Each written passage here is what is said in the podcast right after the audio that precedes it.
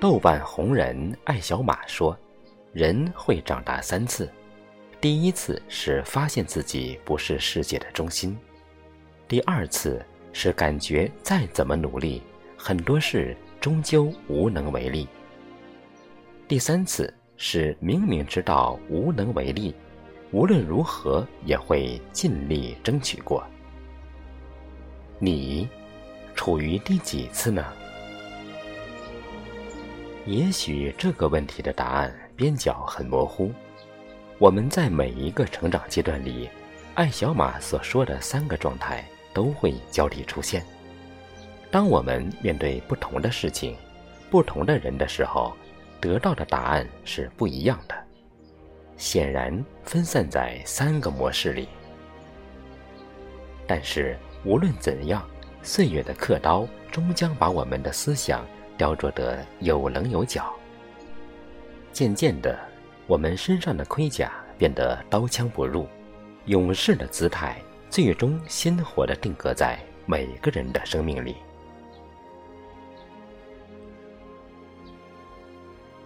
成长是伴随着梦想上路的，儿时的梦想常常色彩斑斓，追梦少年的世界充满着天真无邪。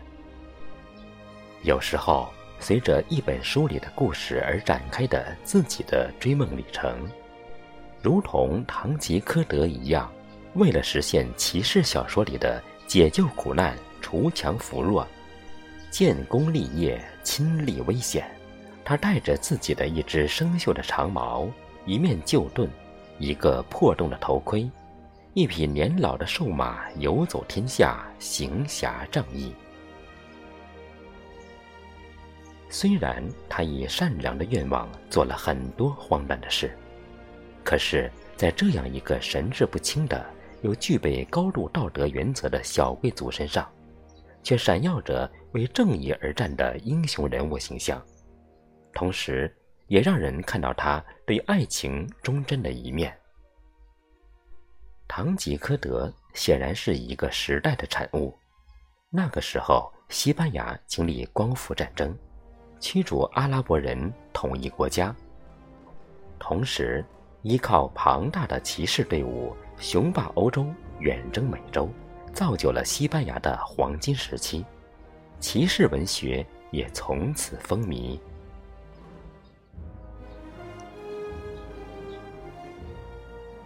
尽管骑士文学对于冲击中世纪神学禁欲主义的束缚，对人性的解放具有极大的进步意义。但是，由于骑士文学的发展带来的很多现实中的负面影响，比如15世纪打砸抢的强盗骑士，因此为了摧毁骑士制度，作家塞万提斯创作了堂吉诃德这样一个鲜活的形象。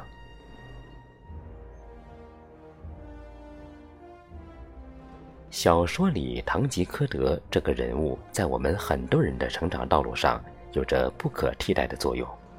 回头看看走过的那些岁月，我们曾经也会沉迷于一些东西，玩物丧志的后果，在自己的人生轨道是落下很深的疤痕的，以至于当我们渐渐老去的时候，才明白，现实与梦想之间永远隔着一片海。永远生长着痛苦。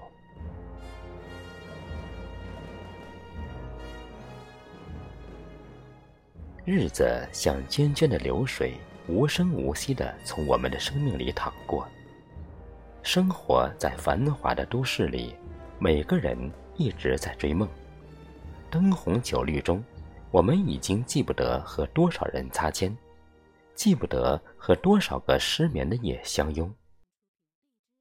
三寸屏幕在我们的指尖来回比划中旋转着全世界的笑脸和悲愤，而关上手机的瞬间，我们才明白，手机也是玩物丧志的产物。它甚至比堂吉诃德更荒诞。网红、网恋、网游，各种网瘾摧毁着一个时代的新生力。而在这样激情燃烧的网络火山顶，透亮着人性空虚和荒谬的一面。或许这样说有点和科技进步背道而驰，但是我们不能否认，它们已经是无处不在。我们无法知道下一刻会发生什么，就像不知道一片落叶在归根的路途会因为风的力量改变自由落体的直线回归。不可抗力在我们每一个生命里随时出现，梦想成真也会随着各种不可抗力而搁浅。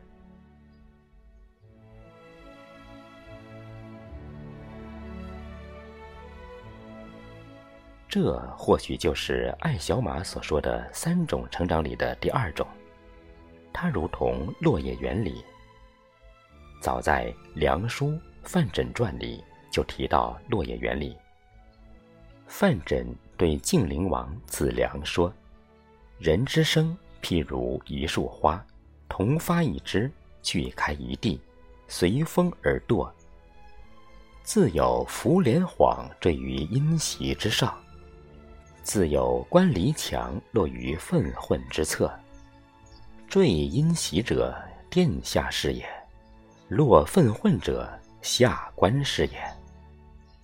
我们确实很难人为主控一些人和事，甚至命运的发展。很多时候，无能为力是我们这一生里最悲痛的姿态。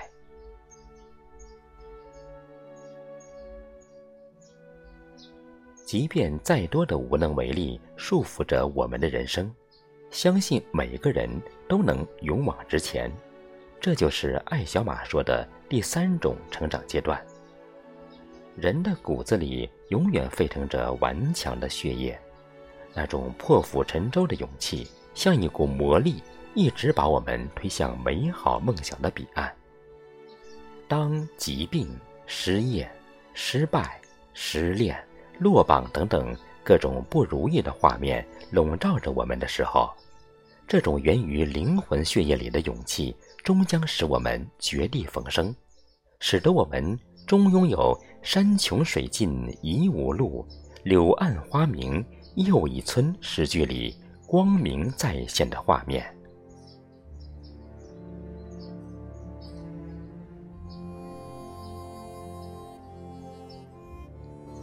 梦想和现实之间更多的是痛苦，而痛苦常常给我们铸就更闪光的生命姿态。我有一个梦想，你也有你的，甚至不止一个梦想。当你为每一个梦想勇往直前的时候，一定不能轻谈放弃，更不能铤而走险。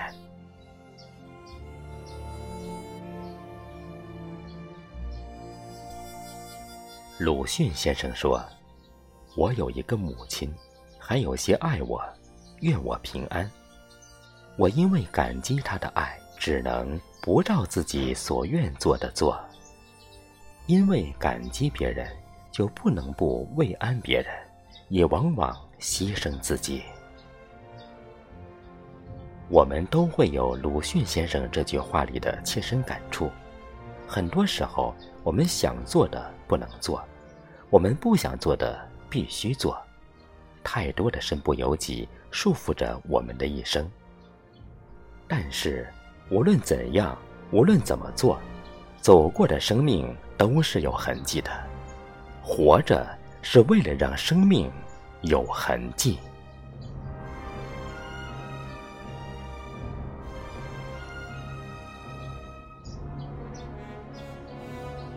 大雁飞过，风随起舞；游鸭踏过，水泛涟漪。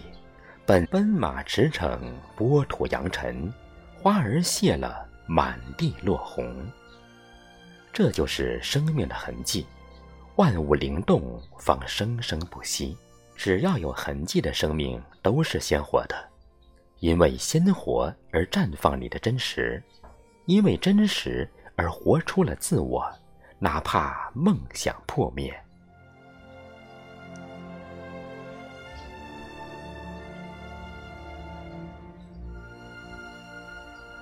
无论生活多么艰辛，无论命运多么坎坷，无论现实多么残酷，无论梦想多么遥远，我们都要用坚强不屈的斗志迎接生命的每一次挑战。